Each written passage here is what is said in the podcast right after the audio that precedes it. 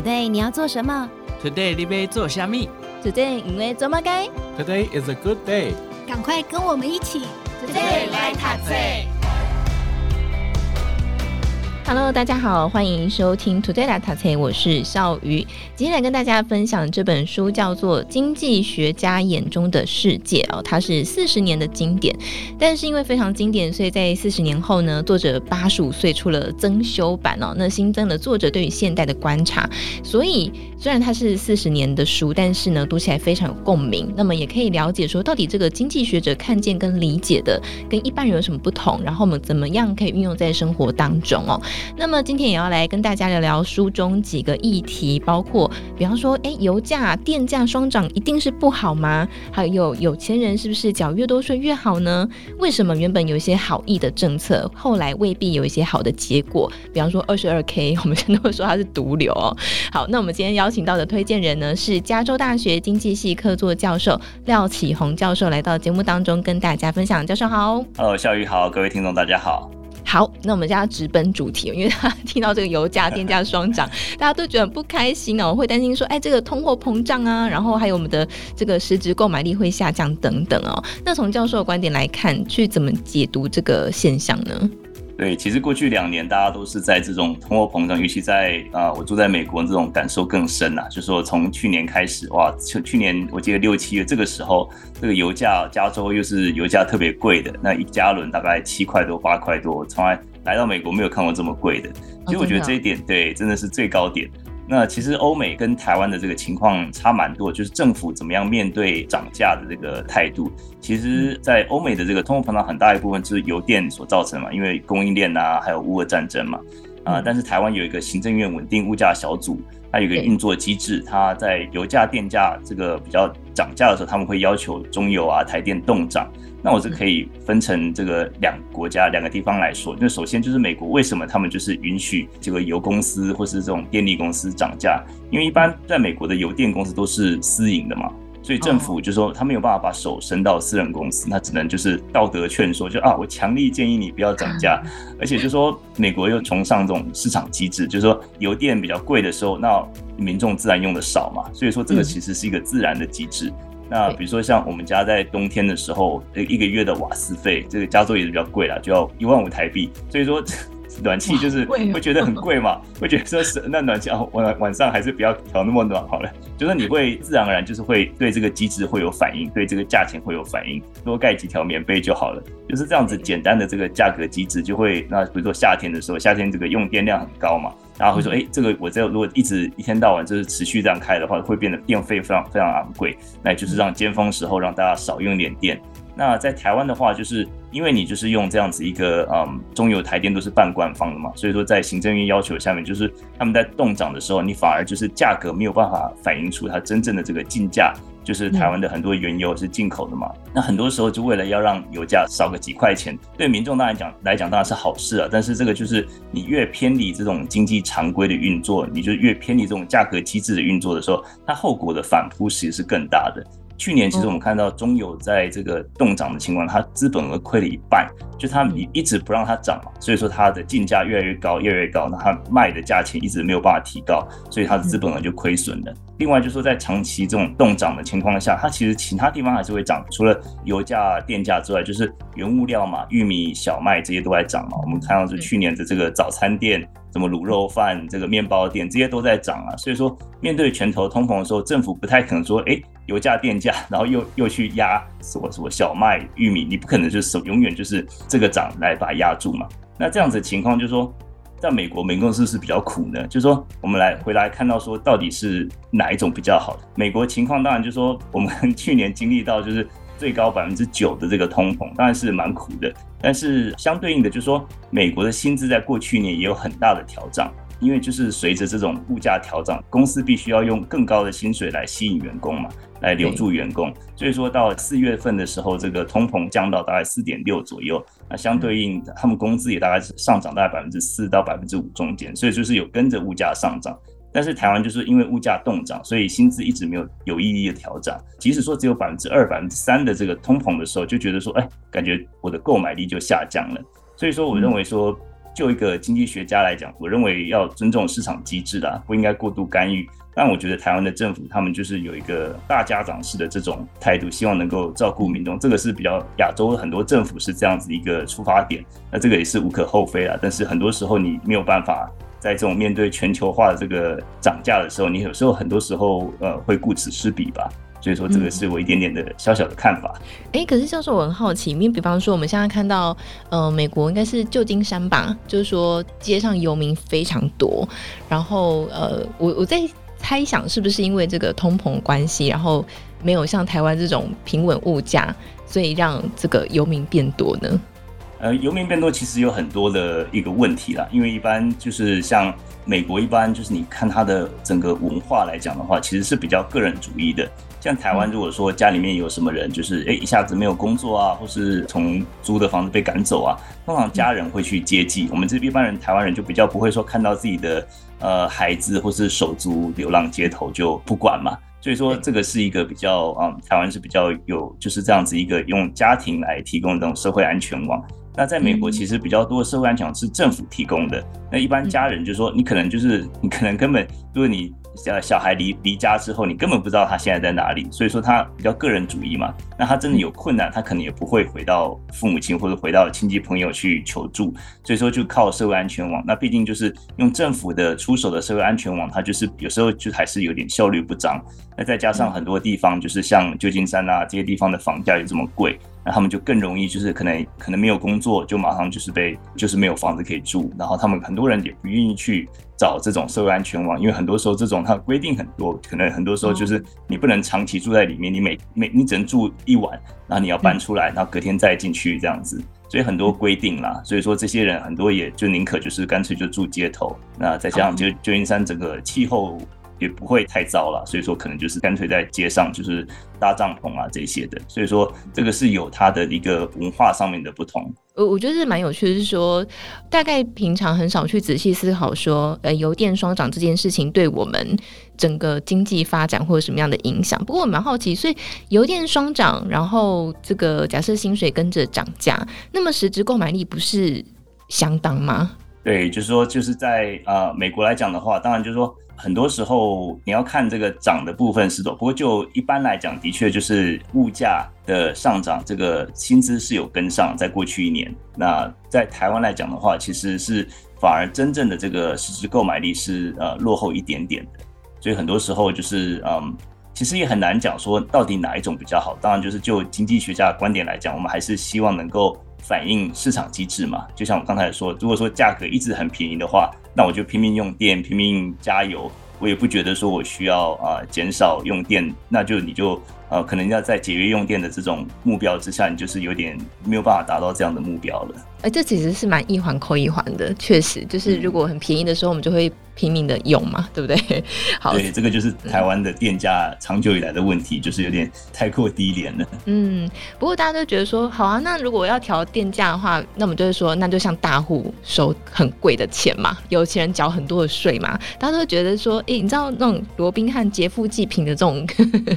这种想法就会出现，就觉得哇，那有钱人赚那么多，他们付出更多是理所当然的啊。那么我们之前也看到这个英国首相特拉斯，他想要帮富人减税，他就觉得。天哪，在想什么？富人赚那么多，我想帮他减税。哎，这从经济学家的观点来说，这个帮富人减税到底好处是什么？对，这个其实全世界的税制基本上都是累进税制啊，就是说有钱人的人他的税率会更高。那以加州来讲，就是说呃，加州有因为税有各种有很多不同嘛，就是个人所得税啊、资本额的税啊，然后还有那个比如 property 是财产税啊，然后还有这个呃 sales tax 就是一般我们买东西它的这个这个销售税。那如果是就个人所得税来讲的话，那最有钱的百分之五的民众负担了全加州所有个人所得百分之五十，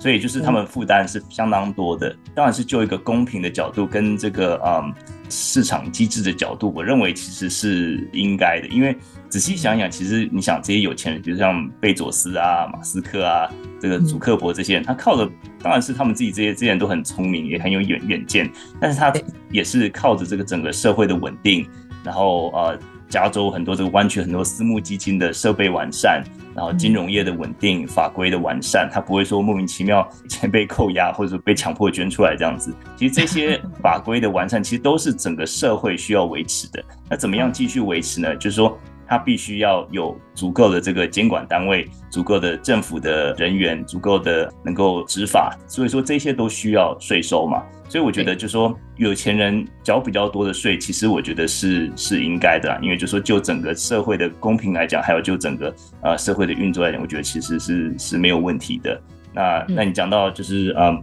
特拉斯经济学那时候风风火火，就是好像是上位了四十天就 比那个蜗居还短命这样子。后来被证明是一场灾难嘛，因为他他所谓的这个经济学是所谓的 trickle down economy，就是说由上而下的下渗式，就是渗渗透的渗下渗式的经济学，就像是水好像从瀑布从上往下的，让有钱人就是更有钱。那他的他的观念就是说，让有钱人更有钱的时候呢，他们企业就会扩张。那企业扩张的时候，就会雇佣更多员工，然后创造更多的财富。其实后来事实证明，就是说他一推出之后呢，整个英国国债殖利率就飙高，因为认为说他们市场不相信这种所谓的下渗式的经济学，不认为这样的经济理念行得通。那这个其实事实证明，也是在一般的经济体里面，其实最有资源的一方，其实需要有这样的责任，让经济体更完善啊。所以说，这个其实是就经济、还有法规、还有执行面、公平性来讲，这各个方面其实都需要顾虑到的。嗯，我有时候在看一些政府的政策定定啊，我就是很好奇，是说。因为像我自己身边也会有一些有一个朋友，他就是那种开公司，所以他们身家财产很多，就是上亿的。然后他们家有三个小孩，所以他们的生育补助呢，其实是还可以照领的。我就是在想说，为什么这个没有排富条款的？这应该要排富，他怎么可以运用？对，那这个这个就是有点像是呃政府的政策，就是他希望能够鼓励生育嘛，所以说他就是。当然，这有钱人不会因为没有拿不到这个生育补助金 就就不生小孩了。对，可是就是说，就是就一个政策的观感来讲，很多时候其实很多考量啊。对，哦、好吧，生育还是很重要，我们需要人口红利啊。然后以后他们的小孩就会帮我们缴税养我们。哦，真的是，对啊，对对对。等我等我老的时候可以，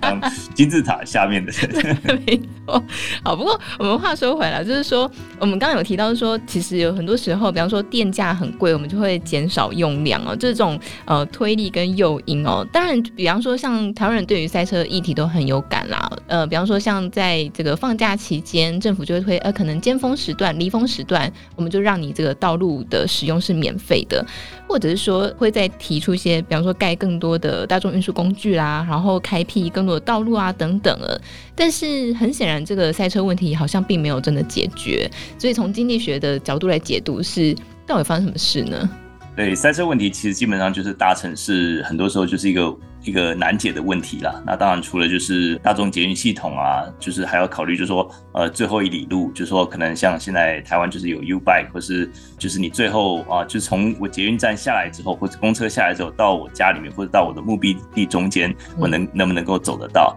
那这个这些都是要考量。那另外就是说，呃，回到边际主义，就是有一些国家像英国，然后啊、呃，法国好像也有实施过，就是说他们曾经实施过一个非常不受欢迎的一个政策，但是非常有用，就是说你用任何的路段你都要收费。比如说大家想象，今天如果说家里面呃，我对于南京动物那边比较熟，小巨蛋那边。如果说你上这个呃南京东路就要缴一百块，然后就是有这个照相机说，哎，每上一次就一百块，转到建国高架桥上桥就要缴两百块，然后下基隆路再缴两百块，你你就会你要出门前就会想说，哎，我今天这样一趟下去，可能到那边就要多缴五百块了。所以说就是可以有效的阻止说开车上路嘛。那我可能想，那我干脆就是做捷运嘛，对不对？可以省下这些钱之外，哎，搞不好还可以更快的到那边。所以说，如果说你用这种每用一段路，就要求你多付一些钱的话，这种方式当然是非常非常的不受欢迎。但是这个的确是可以有效的来减少车辆的使用量。那像加州啊，现在很多交通拥塞的这种路上，在尖峰时候会收费比较贵，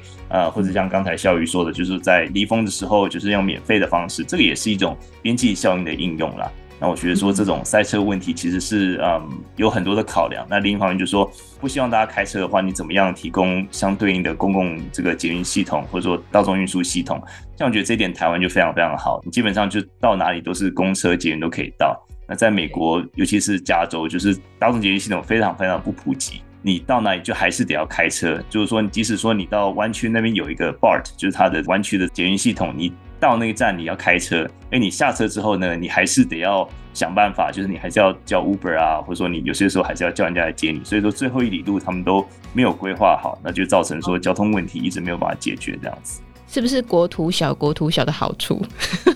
是这样，也是啊。那我觉得自己认为说，就是像也不是所有美国所有的城市都像这样，像纽约啊、波士顿啊、华盛顿 DC 啊，这些都是有很完善的而且很广的这个捷运系统。我觉得。不知道，加州就是大概西方拓荒精神嘛，你开着车就感觉像是骑着马一样，就觉得我可以征服世界那种感觉，可以到处跑。对对对，西部牛仔呀，美国人都喜欢开那种 pickup truck，就是皮卡车吗？对对对，可以这个征服世界的感觉，好有趣。好，不过因为在政策推动上，其实真的有很多要考量的啦。那我觉得在书当中看到一个很有趣的地方，就是说。有时候政府利益良善，可是最后结果可能不一定。比方说，像我前面有提到的二十二 K，哈，当时就是政府为了鼓励大家企业要多聘用，所以就推出哎、就是二十二 K 这个薪水，就没有想到呢，最后企业都沿用这个二十二 K，大家都还是觉得说，天哪，我的薪水反而因为这样被冻涨了。所以在书当中还有很多很多的举例啊，比方说呃育儿补助啊，哈。它一直不断提高，可是好像没有一定可以提升生育率，或者是说呢，呃，在书当中有个例子是说，原本这个政府想要保护公司，所以如果公司你的员工人数超过五十人，它会有比较复杂的解雇程序。结果呢，就发现哇，很多公司就把员工人数冻涨在四十九人，就为了要规避这个呃复杂解雇程序。所以经济学怎么样去在这个考量的过程当中，也把人性考量进去。对，这个其实是经济学，其实就不外乎人性啦，就是我们毕竟是研究呃人类行为的嘛。那其实这个很多除了这个 Rose 教授啊、讲的这些例子之外，其实我印象最深刻的就是有一个例子，就是在一篇研究，就是他还讲到说，在以色列那边有一个托儿所的这个实验。比如说托儿所就是希望家长六点之前把小朋友接走嘛，要不然就是老师得要加班。那在之前就是发现说啊，怎么样让家长准时来接小孩？他说啊，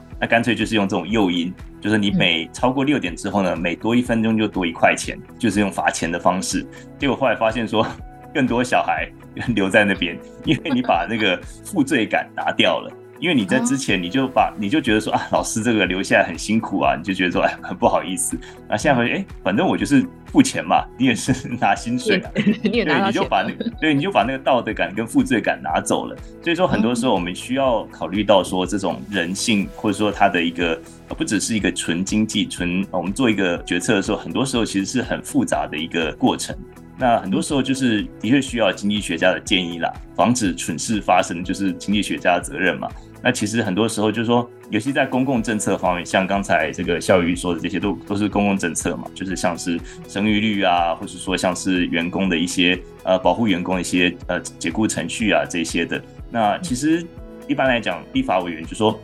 台湾我觉得立法委员的教育水准其实都蛮高的。我觉得像美国很多立法委员就是说，像是啊不管尤其是众议员吧。众议员就是说，他们很多时候就是一个选区也不大，他选出来的他可能本身的就是一般的民众这样子，所以说他可能呃涉猎的东西也没有那么广，所以很多时候他不见得会想到这么很多很深，或者说很多经济上面的考量。所以说很多时候你必须要有这样子相对应他们的一个他们的助理，必须要提供他们相对应的一个建议吧。其实美国其实很多在政策上面一个看到很多这种就是原本利益良好，可是后来却就是被反扑，就叫 unintended consequence。其实像刚才讲到这旧金山，旧金山很多现在大家都不太敢去旧金山，因为去旧金山你车子比较好的车子停在路边，就会几分钟内就会被打破，然后偷里面东西。对，然后现在美国一些地方就是很多这种包裹小偷嘛，就是 Amazon 东西都放在门口。那这些都是因为当初在二零一四年的时候有一个 Prop 47，就是四十七号法案，那时候加州这个因为监狱太过拥挤。所以说，联邦政府就勒令加州说，你在限期之内，你必须要减少监狱的人数。那加州这个立法委员就脑袋一拍，他们就说，那就干脆就重新定义犯罪，把这个九百五十块以下的这个呃偷窃啊，或是毒品啊，当做小罪，就把这些人全部都释放。所以在几个月里面，就是。监狱的人口减低了一半，但是的结果就是说，你让街这种路上的这种犯罪越来越多嘛。而且现在这种犯罪基本上警察就是不会来管的，因为基本基本上警察也知道说这些小罪最后就不会起诉嘛。所以这个就是一个 unintended consequence，就是你当初立法的利益是为了要让监狱的人口减少，但是你却造成一个更大的一个反扑跟最后这种这种副作用。其实这些都还是需要一些嗯，就是比较长远的考量。嗯，哎、但我蛮好奇，就是比方说经济学家知道说政府要制定这样的这个规则，那呃，我不知道是不是是一个很很能够容易被想象得到，然后考量进去的因素，就是这个过程是要怎么样让它可以更加完善？是要先经过小规模实验吗？还是透过什么样的方式让立法可以完善？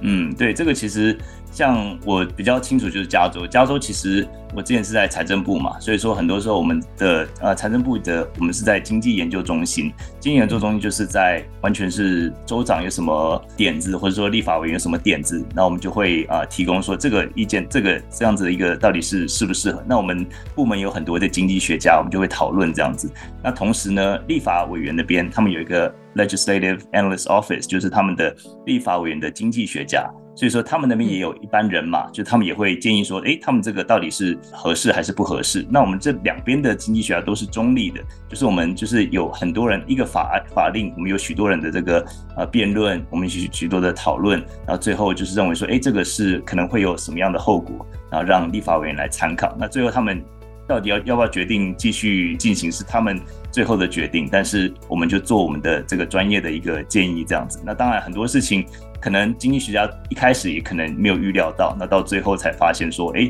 这可能当初没有想到，这个也都是一个呃一个学习的过程吧。我们想知道二十二 K 定定当初有没有经济学家一起讨论？好，但但我想这政策定定本来就是一个很复杂过程然后，所以确实我们就是民主国家好处就是我们可以不断的在错误当中做学习。好，那最后教授这边有没有什么想要跟大家分享的，或是您觉得说在我们个人的生活上还有没有哪些论点是？我们也可以多加运用的。嗯，我认为经济学其实就是真的是一个嗯很有趣的一门科学吧。那我自己其实。其实我最早是从高中开始就觉得哇，经济学实在太酷了，因为我哥哥就是念经济的，然后他那时候我高中的时候他在念大学嘛，他就说啊，经济学就是中央银行可以透过它的这个调控，然后来影响经济，然后我觉得哇，太酷了。然后后来发现说，哎，这个经济其实不只是总体方面，还有在在我们个人的行为啊、生活啊各方面，其实都可以很多可以帮助我们做一些决策，而且就是帮助我们有一个更长远的一个眼光。就像如果说在我们的生涯规划。我们在职业规划做一些重大选择的时候，其实用一些经济的元素来考虑，说，哎，这样做的成本是怎么样？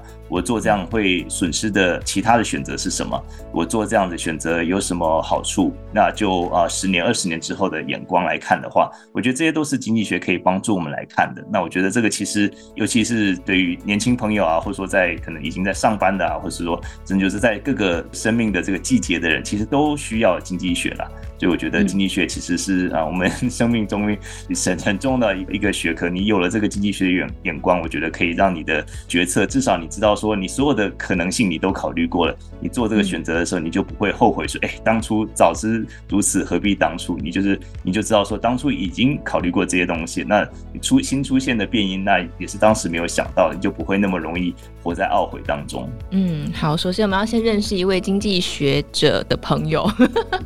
好，开玩笑，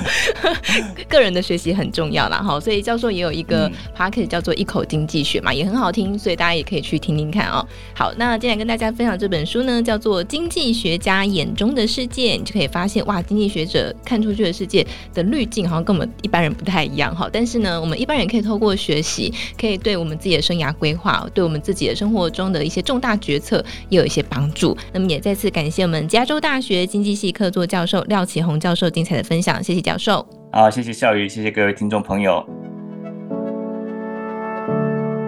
好想请毛利小姐帮我问理财问题哦。听完 Today 来 Taxi，，好希望分享学习心得哦。我想跟主持人互动，要怎么联络啊？编辑室好好说的报道太棒了，我也想回馈耶。